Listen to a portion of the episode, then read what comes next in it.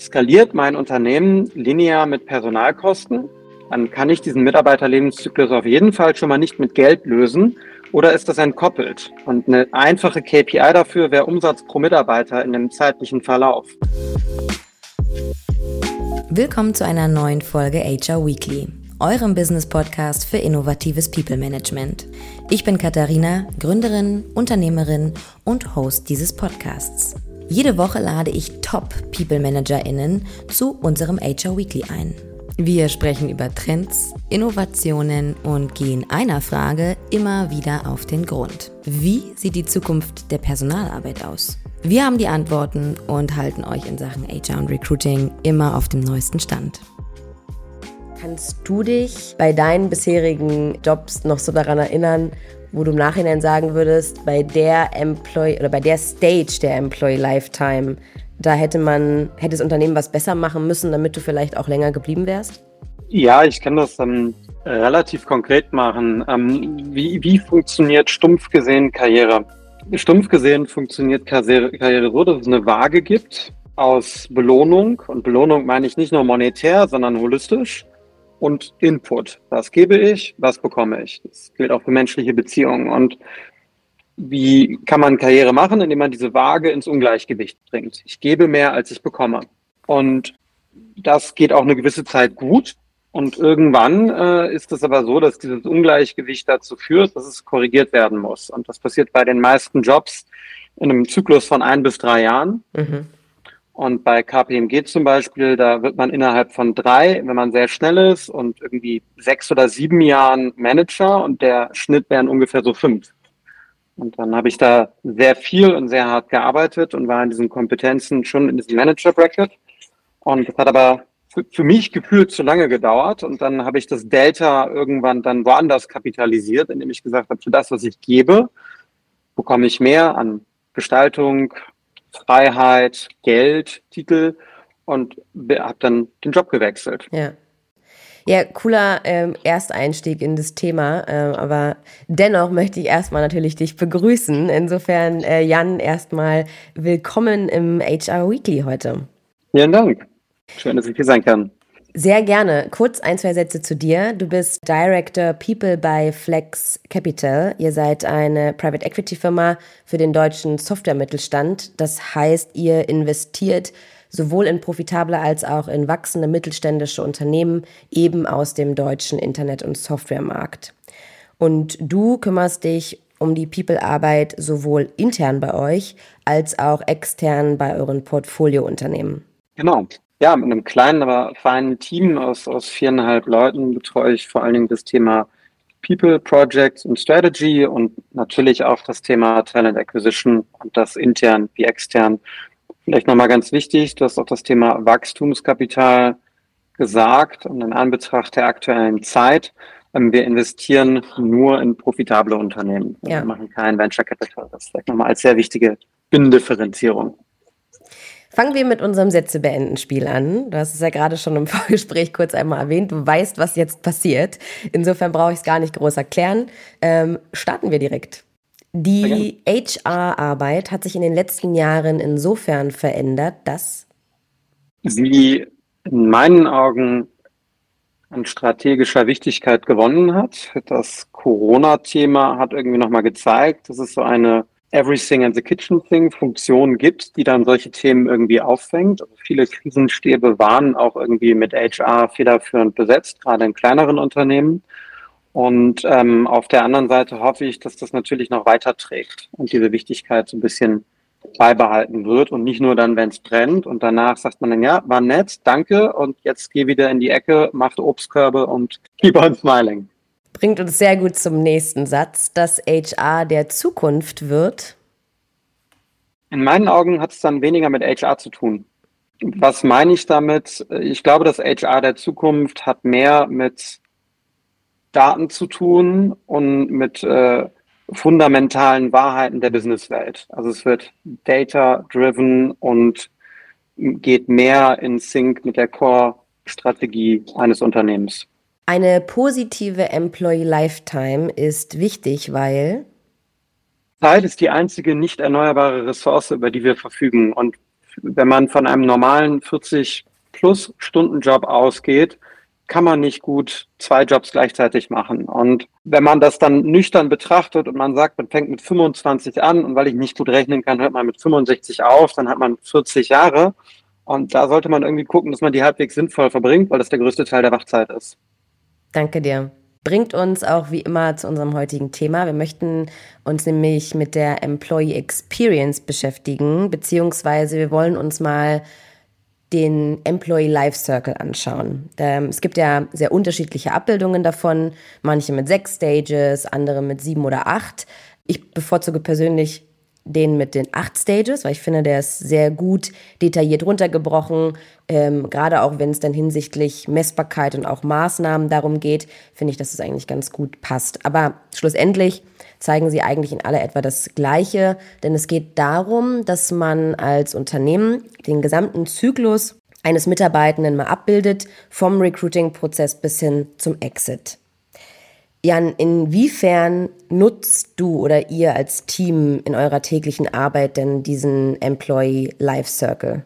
Ich würde sagen, unbewusst nutzt man ihn immer. Wir nutzen ihn aber auch bewusst, da wir ganz oft in einer Verkaufssituation sind. Was genau meine ich damit? Wenn man ähm, ein Unternehmen kauft, dann ist es es gilt vor einem halben Jahr oder Jahr noch mehr wie sonst, aber auch jetzt, wenn, wenn du jetzt beispielsweise dein Unternehmen verkaufen möchtest und du hast tolle Zahlen, dann wird es nicht nur einen Käufer geben. Und dann musst du dir überlegen, was möchte ich? Möchte ich irgendwie das maximale Geld oder möchte ich meine Legacy an jemanden geben, der damit gut umgeht und möchte ich vielleicht auch für eine, meine Mannschaft was Gutes haben? Und das ist so ein bisschen der Punkt, wo wir auch in diesen Verkaufsprozess ähm, der nach wie vor ein gewisser Verkäufermarkt ist, reinkommen. Und dann ist immer die Frage, wie erkläre ich eigentlich mein Team und mich und meine Arbeit. Und dann können wir sagen, man nennt das irgendwie Fractional Chief People Officer oder so, aber der deutsche Mittelstand sagt dann ja, okay, ist ein dober Dude mit doofen Anglizismen, nein, danke. Und ähm, was wir dann nutzen, um dieses erklärungswürdige Produkt irgendwo anfassbar zu machen und auf der anderen Seite meinem Hintergrund trotzdem noch holistisch als Modell und als Berater die Welt in einer Slide zu erklären, kommt dieser Mitarbeiterlebenszyklus in acht Schritten ins Spiel, wo wir dann kurz einmal durchführen und je nachdem, wo wir im Prozess sind, auch direkt ein Feedback geben. Hey, wir haben uns deine Website angeschaut. Super, du hast das Gendern hinbekommen. Ansonsten ist dein Employer Branding aber 20 Jahre zuvor. Das ist trotzdem super und wir können das noch besser machen. Also je nachdem, wo man in dem Prozess ist, von Confrontative Sales zu alles ist gut, gehen wir halt da durch und schauen, wo können wir Mehrwert schaffen. Und persönlich freuen wir uns natürlich, das klingt jetzt nicht intuitiv, wenn noch nicht so viel gut ist. Weil wenn noch nicht so viel gut ist und es trotzdem toll läuft, dann können wir da reinkommen und kleinere Änderungen machen und haben natürlich das Versprechen, was wir den Unternehmern geben, dass wir das Unternehmen nicht nur kaufen, Finanzakrobatik machen und verramschen, sondern wirklich inhaltlich besser machen, kann man dann natürlich sehr, sehr gut ausfüllen. Und dafür nutzen wir den Lebenszyklus. Das heißt, ihr schaut euch den ähm, Lebenszyklus auch schon an, bevor ihr in ein also das Unternehmen kauft? Ja, das ist ja immer die Phase, ähm, in persönlichen Beziehungen würde das Dating heißen, in, in dem Bereich Private Equity heißt jetzt Due Diligence. Man schaut sich das Unternehmen an und analog wie zum Dating, je intensiver es wird, desto intensiver wird die Betrachtung. Beim Dating gibt es irgendwann die Verlobung. Äh, Private Equity gibt es den Letter of Intent. Und äh, spätestens da lernst du die Familie kennen sozusagen. Also es gibt einen Datenraum, wo dann das Thema Mitarbeiterdaten drinne sind. Je nachdem, wie offen der Verkauf auch in der Belegschaft gespielt wird, kann man auch mit den Leuten sprechen. Oft ist es nicht der Fall, weil das natürlich auch ein großes Element der Unruhe ist. Aber wir sehen dann schon mal sehr viele Daten.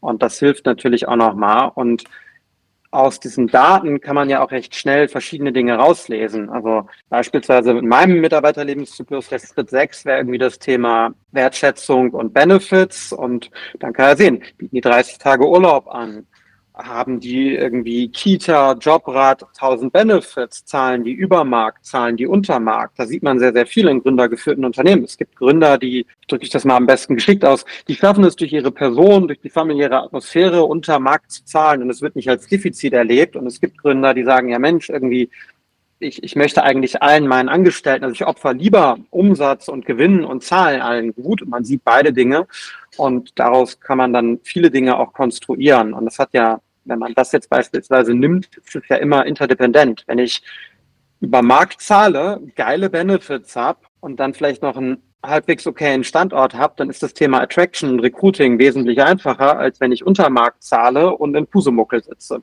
Wie lange macht also, man das schon in, in also jetzt auch explizit vielleicht in eurem Bereich, dass man sich diese Employee Experience so im Detail anschaut? Ist das schon etwas, was es seit Jahrzehnten gibt? Oder ist es auch eine Konsequenz von HR im Spotlight nach Corona und Co.? Es ist noch nicht so lange so. Also das, das äh, Private Equity im, im, im historischen Sinne waren vor allen Dingen Investmentbanker. Und wir sitzen ja hier beide in Berlin. Also wenn wir jetzt vor 20 Jahren geerbt hätten, dann hätten wir irgendwelche Wohnungen kaufen können und hätten die einfach nur halten müssen und wir hätten eine extreme Wertsteigerung erlebt. Und wenn wir jetzt zu Geld kommen und dasselbe probieren, dann wird das nicht funktionieren. Wenn man jetzt eine Wohnung kauft und finanziert, dann würden wir, wenn wir die legal vermieten, würden wir das nicht gut machen können. So, ich möchte mich von dem Beispiel lösen, weil sonst begeben wir uns in den Bereich der Illegalität. Aber ähm, was ich damit meine ist, man muss jetzt mit dieser Wohnung irgendwas Tolles machen. Und ähm, das ist analog ähm, im, im Private Equity so, dass, dass, dass viele der Themen, also die Finanzakrobatik ist eingepreist. Und das heißt, ich muss wirklich Capabilities mitbringen, Fähigkeiten mitbringen, wie mache ich die Firma wirklich besser. Und dann fängt das natürlich sehr schnell an, irgendwie mit Preise erhöhen und, und äh, solchen Themen. Aber gerade in dem Bereich mit Tech, also den mittelständischen Tech-Unternehmen, je nach Unternehmen haben wir auch mal eine Analyse gefahren, gehen 50, wenn man viele Server hat, bis 80 Prozent der Kosten für Personal drauf, in Anführungsstrichen. Drauf wäre jetzt die Glas halb leer Perspektive, wo man Personal irgendwie sieht als ein Block, der Kosten verursacht. Kann ja aber auch, und so würde ich immer eine People Officer Stelle oder eine Führungskraft rechnen. Ich habe irgendwann mal versucht, im Startup den Business Case für meine Beförderung auszurechnen. Ist gar nicht so einfach. Man kann ja sagen, hey, ich bringe jetzt zwei Prozent auf die gesamte Lohnsumme. So, und wenn die gesamte Lohnsumme vier Millionen sind, dann sind zwei Prozent davon schon gar nicht schlecht. Wäre jetzt ein Näherungswert. Kann man sich genauer mit beschäftigen, kann verschiedene Interventionen durchrechnen. Aber diese Betrachtungsweise ist dann im Private Equity, dass A, Value Creation wichtig ist und B, Menschen, gerade in Unternehmen, die sehr auf menschlicher Wertschöpfung basieren, wichtiger Werttreiber sind, immer mehr im Kommen. Nichtsdestotrotz ist das für die Industrie was Neues. Also Nordic Capital oder auch KKA, die haben natürlich Leute dafür, aber gerade kleine Professional Service Firms, was Private Equity Funds sind, erleben erst jetzt, dass es irgendwie Sinn macht, A, intern, aber B, auch in ihrer Value Creation Leute zu haben. Klassisch besetzt ist diese Position durch jemanden, der aus dem Bereich Recruiting in einer Bank oder bei einem Kienbaum war und jetzt halt für den Fund so ein bisschen Payroll macht und Leute einstellt und vielleicht auch mal in einem Portfolio jemanden placed. Das ist die klassische Besetzung für die Rolle und da hat Flex Capital offensiv gesagt, wir haben eine andere Hypothese und ähm, ich habe die Chance, die Hypothese gemeinsam mit Ihnen auszuleben. Jetzt hast du ja auch die Möglichkeit, auch immer wieder in den People-Alltag von den Portfoliofirmen halt reinzuschauen. Das heißt, du siehst ja sehr viel unterschiedliche Modelle wahrscheinlich und auch Strategien, die gefahren werden. Fällt es dir denn auch auf, dass in, innerhalb der Unternehmen, in den HR-Abteilungen auch der Employee Life Circle schon genutzt wird? Hm, also unbewusst muss man ihn ja immer nutzen, weil, weil alle diese Schritte sind, sage ich mal, da. Ähm, bewusst wird er aber oft nur in, äh, ich sag mal, Level 3 oder Level 4 HR-Organisationen genutzt. Was meine ich mit dem Level? Level 1 wäre, der Steuerberater, das Lohnbüro macht irgendwie die Gehaltsabrechnung und erstellt Verträge und der Gründer interviewt alle. Das wäre irgendwie Level 1. Also es gibt HR nicht. Und Level 2 ist, es gibt eine Einheit, die heißt Verwaltung. Und da macht jemand in Teilzeit Verträge und macht vielleicht vorbehaltene Lohnbuchhaltung. Und erst Level 3 ist so das allererste Mal, dass es HR gibt. Also da gibt es irgendjemand, der kümmert sich um Personal, aber der kümmert sich oder sie kümmert sich dann oft nur um, ich stelle Leute ein und ich zahle Gehälter. Und dann erst in dem Level danach ähm, beginnt man sich mit, sag ich mal, People oder HR, wie wir das verstehen, zu beschäftigen weil erst dann schaue ich, okay, was kann ich denn darüber hinaus machen? Und dann werden diese Felder erst bearbeitet. Und wir kommen oft rein, wenn es das noch gar nicht gibt. Okay, verstehe. Weil ich meine, du hast jetzt schon öfter gesagt, dass es natürlich unbewusst immer genutzt wird. Das würde ich genauso sehen. Ich glaube aber, dass es das gerade deshalb, dass es in Anführungsstrichen nur ähm, und, äh, unterbewusst beziehungsweise ähm, ja nicht strategisch angewandt wird, auch sehr viel Optimierungspotenzial in den einzelnen Stages halt gar nicht erst gesehen wird, weil man sich das halt nicht mal einmal abbildet und dann sich überlegt, okay, wie sind eigentlich hier gerade meine Maßnahmen im, beim Attracting, beim Recruiting, beim Onboarding und Co. und wie kann ich dann auch eine Messbarkeit schaffen? Ähm, ja und nein. Also ich glaube, analog wie, wie bei anderen gesellschaftlichen Diskussionen, ähm, wenn du eine kleine gründergeführte Firma hast, dann kann das oder auch von einer Gründerin geführte Firma, wie zum Beispiel deine, gut funktionieren, wenn er oder sie gut drauf ist. Also eine Diktatur mit einem perfekten Diktator wäre eine tolle Diktatur und auch gar keine Diktatur mehr. Das Problem ist natürlich, Menschen sind nicht perfekt.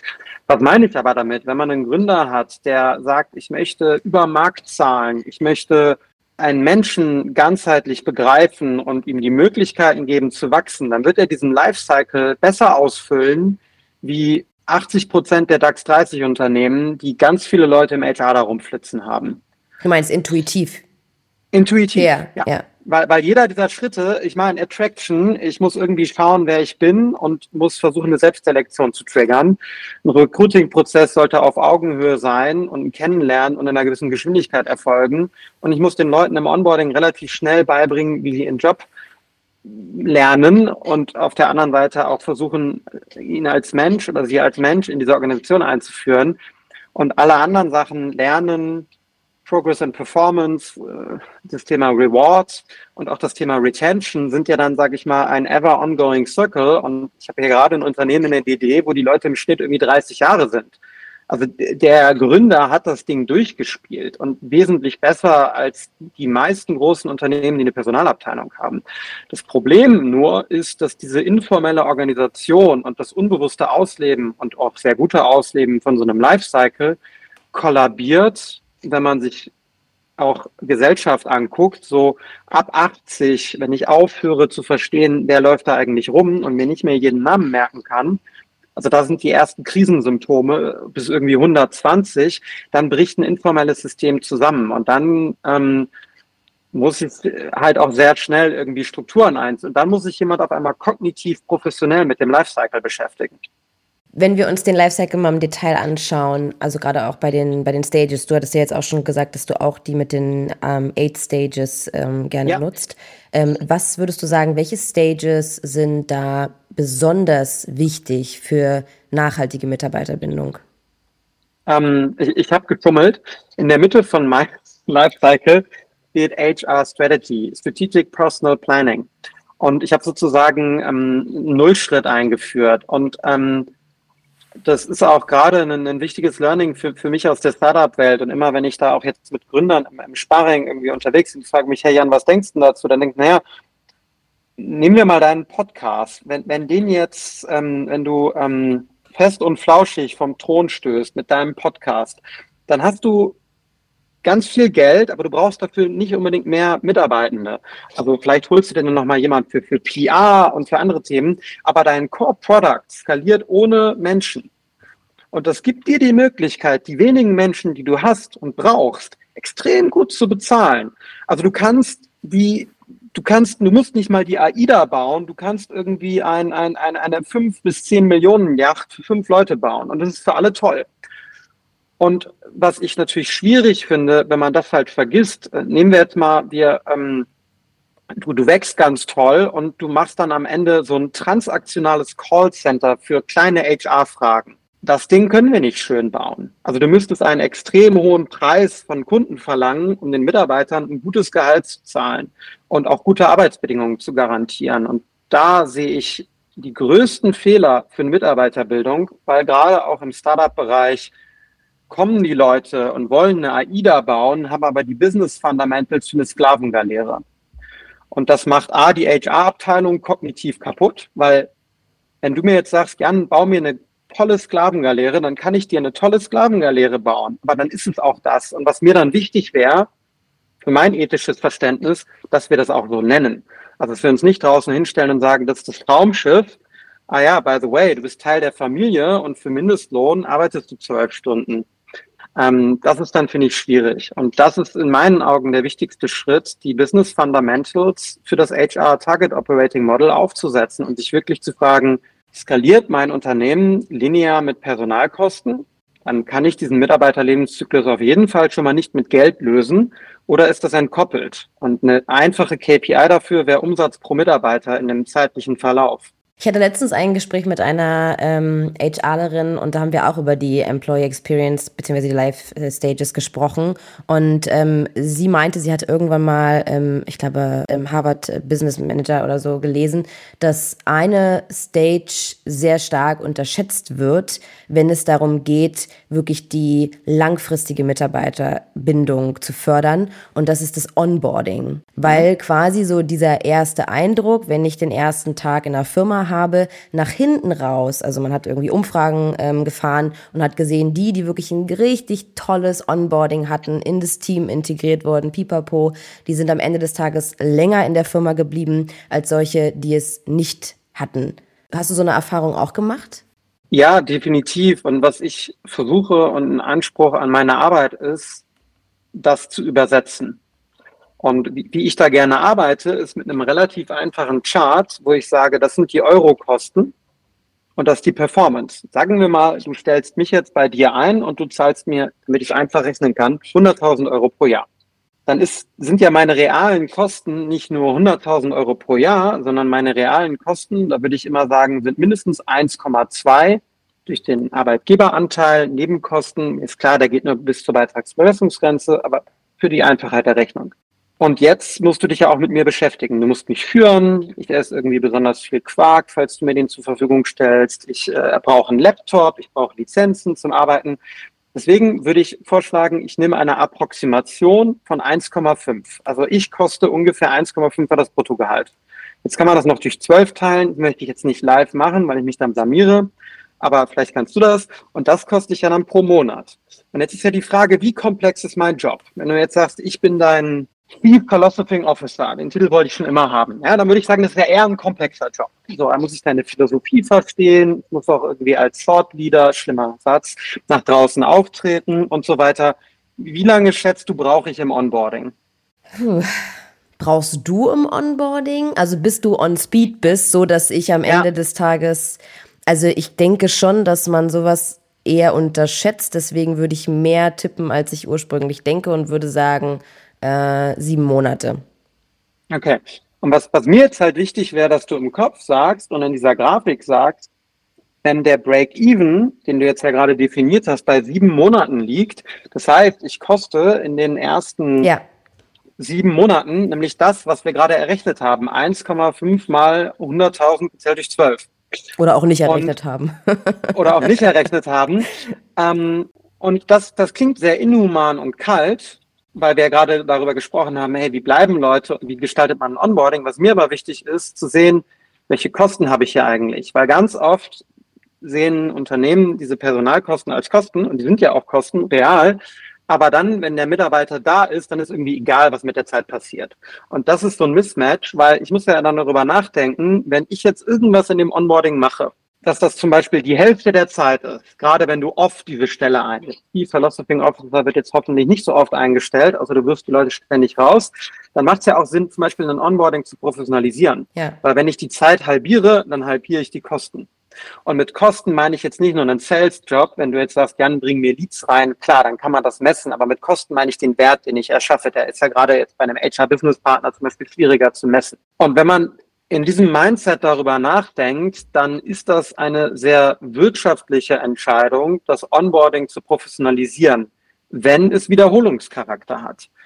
Ähm, bei diesem, der von mir gerade spaßeshalber beschriebenen Stelle, hilft es dir aber vielleicht auch, weil du denkst dann darüber nach, ja, okay, jetzt fängt ja irgendwie drei Monate Kündigungsfrist ähm, zum, zum ersten Zehnten an Jan, blocke ich mir jetzt meinen Kalender, wie viel Zeit investiere ich in, wenn du jetzt die Wahl hast, du sprichst mit einem Kunden versus du sprichst mit mir. Es gibt dir Orientierung, diese Zahl, und du kannst natürlich dich dann nochmal anders beschäftigen, weil jetzt für mich ein standardisiertes Onboarding zu entwerfen, wenn du das die vorhast, die Stelle alle drei Jahre zu besetzen, wird ja nicht so viel Sinn machen, sondern hier würde ich sagen, wir sind Menschen, ähm, wir stammen von Primaten ab.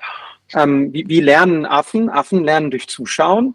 Die lernen Menschen ganz lange durch eine, ich nenne mal Meister- und Geselle-Konstellation und viel auch durch osmotische Wissensweitergabe. Also eine der ältesten Techniken der Shadowing. Für eine sehr komplexe Stelle, die du nur einmal besetzt, alle drei Jahre, könnte es am effektivsten sein, dass ich dir drei Monate hinterherlaufe. Das, das könnte am meisten Sinn machen. Und ähm, beim Customer Care beispielsweise, wo du jetzt weißt, ich stelle jedes Jahr zehn Leute ein und ich habe auch einen hohen Churn, weil, und das meine ich mit Workforce Planning, wenn man sagt, hey Jan, du machst den Job drei Jahre und danach hast du keinen Bock mehr darauf, weil du hast, den, du hast dieses Game durchgespielt, Customer Care auf dem Level, ähm, habe ich irgendwie 30 Prozent Churn, dann, dann kann ich ja, also dann lohnt es sich ja, das relativ professionell zu machen und strukturiert zu machen, als Beispiel. Also wir haben jetzt schon so ein paar Mal diesen Punkt angesprochen, auf den ich hinaus möchte. Ich würde nämlich gern so ein mhm. bisschen von dir mal erfahren, wenn wir jetzt, sagen wir jetzt zum Beispiel mal, ich nehme mal einen konkreten, eine konkrete Stage aus dem Employee Life Circle, den ich jetzt gerade hier vor der Nase habe, und zwar das Thema Recruiting.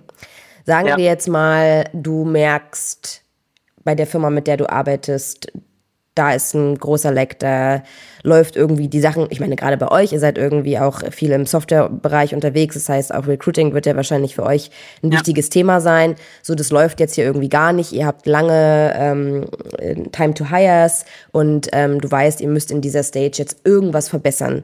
Wie würdest du denn da jetzt vorgehen? Mhm. Ich würde erstmal versuchen, die, Basics ähm, von dem, ich sag mal, von dem Angebot zu prüfen. Also, wie ist das Gehalt? Wie ist die Firma? Wie ist die Führungskraft? Wie ist der Standort? Und wie ist die Aufgabe? Weil das sind, sage ich mal, die, die Fundamentals. Warum wechselt jemand? Oder warum bleibt jemand? Ähm, also, wenn man dann merkt, das habe ich in unserem Portfolio jetzt zum Glück nicht, aber die Chefin ist äh, äh, narzisstisch, äh, zahlt schlecht und hat zu hohe Erwartungen und die sitzen irgendwie, ähm, sagen, sie sitzen in Berlin, sitzen aber irgendwie in, in, in ganze Hände am Ende von Adlershof, dann ist das schwierig. Also dann sind die Fundamentals so, dass es schwierig wird, diesen Job zu besetzen. Und das ist natürlich immer eine Frage, dass das Blöde bei Fundamentals sind, dass es Fundamentals sind und sie auch schwierig zu ändern sind. Ähm, aber mitunter habe ich dann auch ähm, jetzt weniger auf dieser persönlichen Ebene der Führungskraft, sondern äh, ich hatte vor kurzem ein Gespräch, zehn Jahre Erfahrung im Softwarebereich und 54.000 Euro ist eine schlechte Kombination. Also die, die kann man irgendwie schaffen, wenn man sagt, ich verzichte komplett auf deutsche Sprachkenntnisse, ich irgendwie mache, ich versuche jemand aus dem Ausland ähm, einen Visa zu verschaffen. Also es gibt Konstellationen, wo man das hinbekommen kann, aber es macht die Suche halt sehr lang und sehr spitz und man muss viele Abstriche auf anderen Attributen machen. Das heißt, ihr schaut euch zum einen diese Fundamentals an und geht ihr dann auch nochmal in so eine Details wie irgendwie Systemlandschaft und auch ganz einfach gesagt die Prozesse? Ja, also ähm, wo, wobei wir natürlich auch versuchen, je nach Reifegrad das Unternehmen nicht zu überfrachten. Wir haben ein ähm, Unternehmen, die, die haben 14 Mitarbeitende. Den werde ich jetzt nicht sagen, ihr müsst Personio einführen oder sowas, sondern ja. die haben halt irgendeine E-Mail-Adresse, wo, wo Bewerbungen eingehen und that's it. Ähm, wichtig ist mir nur, dass sie halt ähm, gewisse ich sag mal, Service-Level-Agreements mit uns dann eingehen, wenn wir sie im Recruiting unterstützen wollen. Und da ist mir halt wichtig, innerhalb einer gewissen Zeit zu antworten. Weil Speed im Recruiting-Prozess ist wichtig. Und auch hier, ich äh, dann oft auch gestandene Geschäftsführer, je nach Beziehung komme ich dann mit meiner Dating-Metapher um die Ecke. Also wenn ich dir jetzt schreibe, hey Katharina, hast du Lust, dich mal mit mir zu treffen? Und dann antwortest du vier Monate nicht, dann ist, würde ich sagen, unser Dating-Index hier eher schlecht. Und dass das Date ein Erfolg wird, ist auch eher schlecht. Und auch das verstehen die meisten Geschäftsführer und Entscheider und Entscheiderinnen dann relativ schnell, ähm, weil, weil das haben sie alle in irgendeiner Form irgendwann mal gemacht und auch erlebt, wie es sich anfühlt, wenn man irgendwo alleine sitzt mit seinem ja. nicht vorhandenen Date. Ja, also auch sehr stark abhängig dann von Unternehmensgröße dann auch, ne? Ja, das macht Sinn. Was würdest du denn anderen Unternehmen raten, wie man diesen Life Circle, ob jetzt sechs Stages oder acht Stages, whatever, wie man den in ja. die tägliche HR-Arbeit auch intern, also wenn ich jetzt HRlerin in einem Unternehmen bin, wie man diesen Life Circle in die Arbeit integrieren kann? Was sind da so deine Tipps?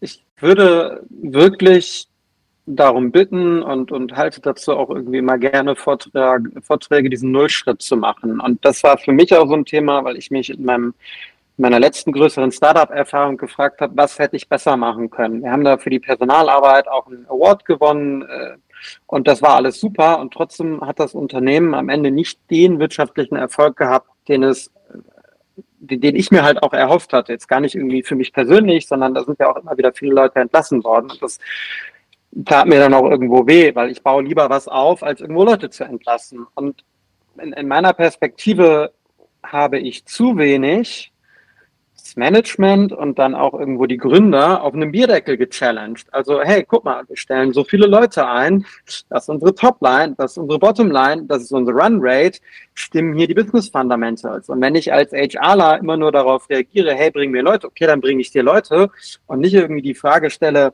warum ist das überhaupt ein cooles Modell, mit mehr Menschen mehr Umsatz zu machen? Sollten wir nicht mit weniger Menschen mehr Umsatz machen? Macht für die Menschen, die da sind, viel mehr Spaß. Das würde ich wirklich bitten. Und ähm, da habe ich auch das Gefühl, das ist äh, nicht das Denken. Also das wird dann so an den CFO abgeschoben. Aber für mich, wenn ich das verantwortlich mache, dann muss ich ja wissen, was ist deine Zukunft? Und das auf, auf einer systemischen Ebene, aber auch auf einer individuellen Ebene. Und wenn es für deinen Job kein Business Case gibt, dann hast du auch keine Zukunft. Also dann ist die Zukunft sehr fragil und irgendwie vom Storytelling ähm, abhängig oder vom Markt. Also das ist, finde ich, äh, der wichtigste Schritt, den man für die interne HR-Arbeit machen sollte ähm, gerade jetzt, wenn man die Personalgesamtverantwortung hat. Aber das kann man ja auch im Kleinen machen und auch als Recruiter oder Recruiterin nutzen, wenn man die Business Unit einfach mal frech fragt, okay, was ist der Business Case für die Stelle? Was ist die Hiring-Hypothese? Warum braucht ihr die? Ähm, weil, weil wenn man jemanden hat, die werden sich immer irgendwie beschäftigen.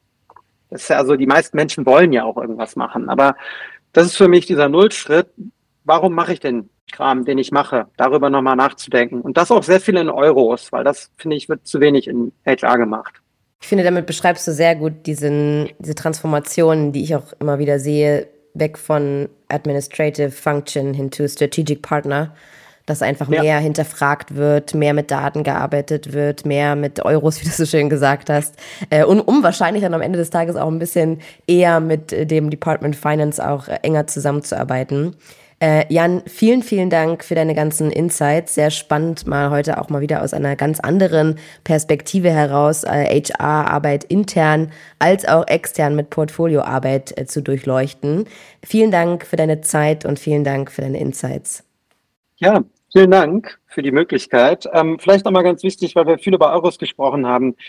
Die Grundidee ist, ich lerne die Sprache des Businesses um mit und für Menschen die Bedingungen besser zu machen. Die Grundidee ist jetzt nicht, HR-Arbeit nur noch stumpf in Euros zu sehen, sondern ich persönlich glaube, wenn wir für Obstkörbe kämpfen, kriegen wir Entlassungen und wenn wir für realen HR-Impact kämpfen, kriegen wir den.